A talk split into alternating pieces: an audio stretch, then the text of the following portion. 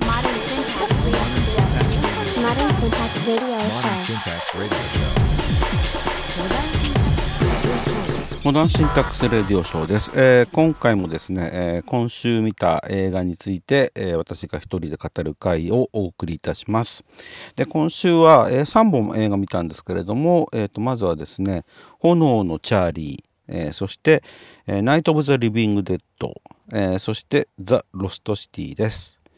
でまあ順番に感想を述べていきますと、えまず「炎の少女チャーリー」なんですけれども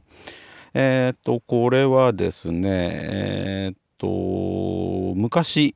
えードリューバルモアがあの出たやつで、えー有名になった映画です。えーっとこれ確か1976年だったのかな。えーっとスティーブン・キングが原作で、えー映画化されて、まあ、ヒットした映画を、まあ、今回、えーブラムハウスが、えー手掛けてやるということで、えー非常に気になっていて、え見に行ったんですけれども、まあのアメリカでの評判がいまいちたようでただ僕あのブラムハウスものが好きなんで、まあ、ちょっと実際見てみないと分かんないなということで、まあ、見に行ったんですけれどもまああのそんなに悪くはないです。あのまあ、90分もんでね尺も短くて、えーいい感じなんですけどもただちょっとあのブラムハウスもんにしてはこうなんか期待を満たすことはできなかったかなという感じです。でまあお話は単純であのチャーリーという、えー女の子がおりまして、えーこの子あのちょっと気持ちが荒れると、えー炎を生成してそれをあの相手側にこう向けることができましてでその炎の熱量や量がものすごくって非常に危険な存在なんでまああの多分国の組織なんでしょうねがそのチャーリーを、まあ、捕まえようとする、えーそしてそれを守ろうとする良心みたいな感じの構図になってます。でまああのこのチャーリーは生まれた時からその片鱗を見せ始めておりまして、えーとまあ、赤ちゃん泣くじゃないですか。で泣くと周りにあるものがメラメラとこう火を持ち始めるという非常に危ない体質の女の子でまああのなんでしょうね赤ちゃんってそのものすごく泣く瞬間があるんででちょっと目離した瞬間にそういう風になられるとまあ家が完璧に燃えるだろうなぐらいの、えー炎を生成するわけで、えーご両親が、えーとっても大変だっただろうなと思いつつも、まあ、映画の中ではその辺はザクッとこう省略されてある程度大きくなったチャーリーと、えそれを追う組織のお話というふうになっておりました。でまああのまあ悪くはないんですけれどもちょっとあの、えー、とここの映画に使われている炎は、えー基本は99%は本物らしくって、えー、と VX VFX は使っていないという観点で見てみると、えーなかなか、えー迫力があると言いますか、えーとまあ、お母さんがですね、あのまあ、ちょっとした事故で、あの腕に火がついちゃうシーンがあるんですけどもこれも本物の火を使っていて、えーかなりやばかったと。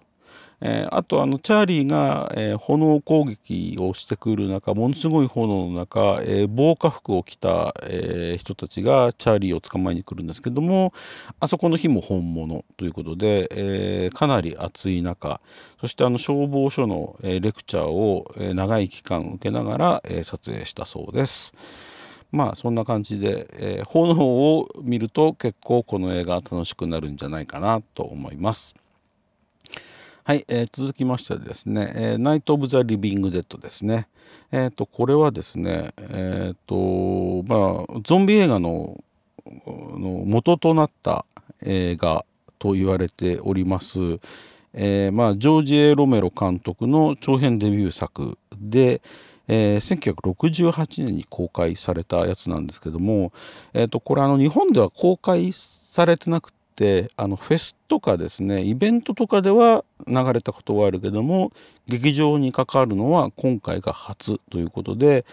えーと、4K に、え、リマスターされて、え、劇場で公開されているという作品でございます。であのー、まあ全てのゾンビ映画の始まりということで、まあ、ゾンビ映画のエッセンスっていうのは大体詰まっていてただクオリティ的にはですねあの、まあ、非常に低予算な、えー、まあ、自主映画のような感じのものすごく出来のいいやつという感じです。で、えー、っとゾンビもですね、まあ、今のゾンビを知ってる人からしてみるとえー、これゾンビって感じなのかもしれないんですけれどもまああのー、ゆらゆらと、えー、ゆっくり、えー、足から足体を硬直させながら歩き、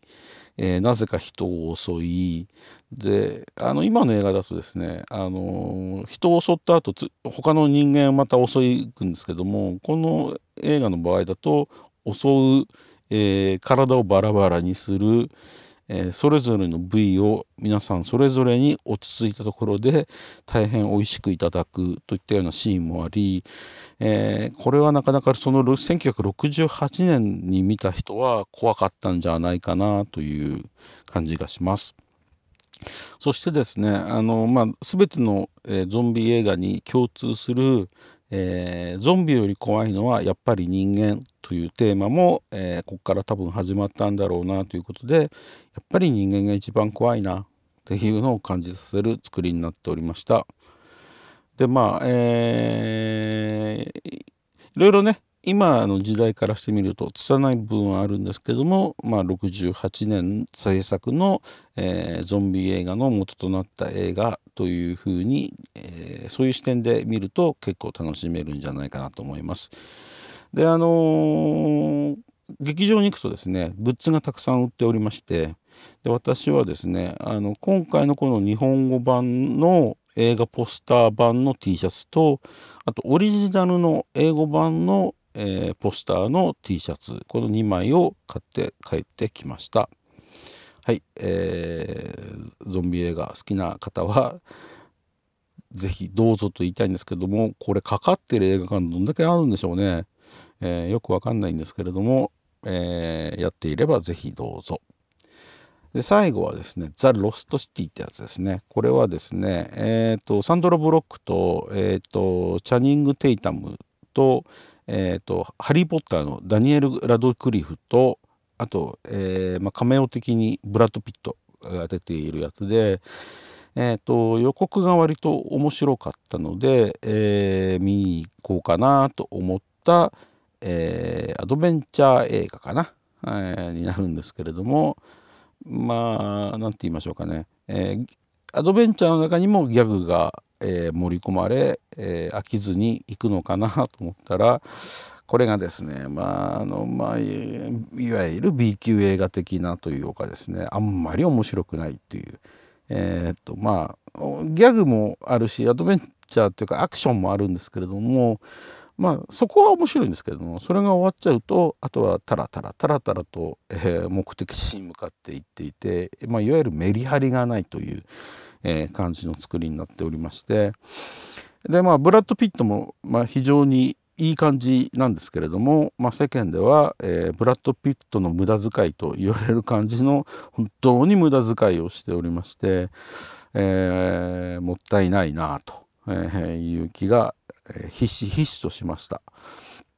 ということであのこれあの本当に予告編を見るとね面白いんで多分あの編集が良くないんでしょうね。もっと面白い感じでメリハリつけて編集できればいい映画になったんだろうになと思う感じです。でまああのー、頭使わないでこうぼーっと見てる分には、まあ、それなりに勝手に話が進んでいきますんでまあいいんでしょうが、えー、とっても私的には眠くなる映画で、えー、実際半分ぐらいは寝ていたんじゃないかなというぐらいの感じでございました。まあ、ということで、えー、まあブラッド・ピットがねいいんで、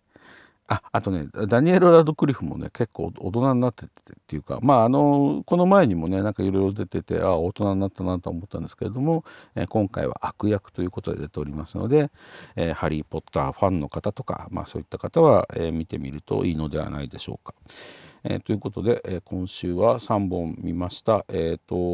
7月1日公開の映画がいろいろあるんで、来週はそんなに見たい映画もないんじゃないかなと思うので、